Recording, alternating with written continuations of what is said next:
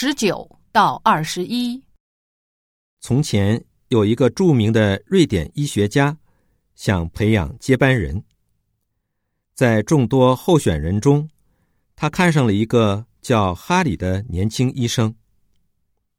但医学家的朋友劝他考验一下哈里有没有坚持精神，说他可以给哈里寄一封愿意高薪聘请哈里的信，看看哈里会不会动心。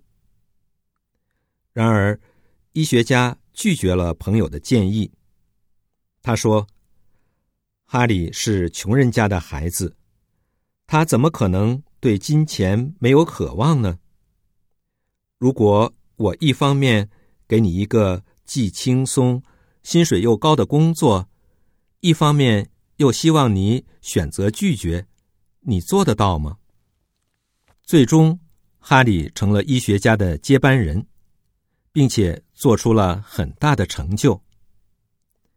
很多年后，哈里知道了这件事，他流泪了，说：“如果当年老师考验我，我肯定会掉进那个陷阱里，因为当时我母亲生病需要治疗，我的弟弟妹妹也等着我帮助他们上学。如果那样。”我就没有今天了。这个故事告诉我们，不要认为自己比别人高尚，也永远别去考验人性。十九，医学家的朋友为什么要提出考验哈里的建议？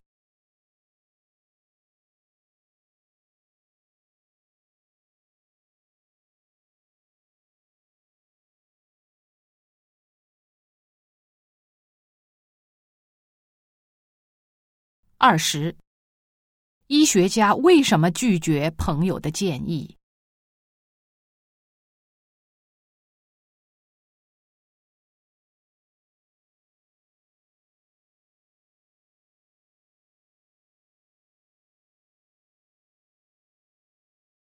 二十一，这个故事告诉我们什么？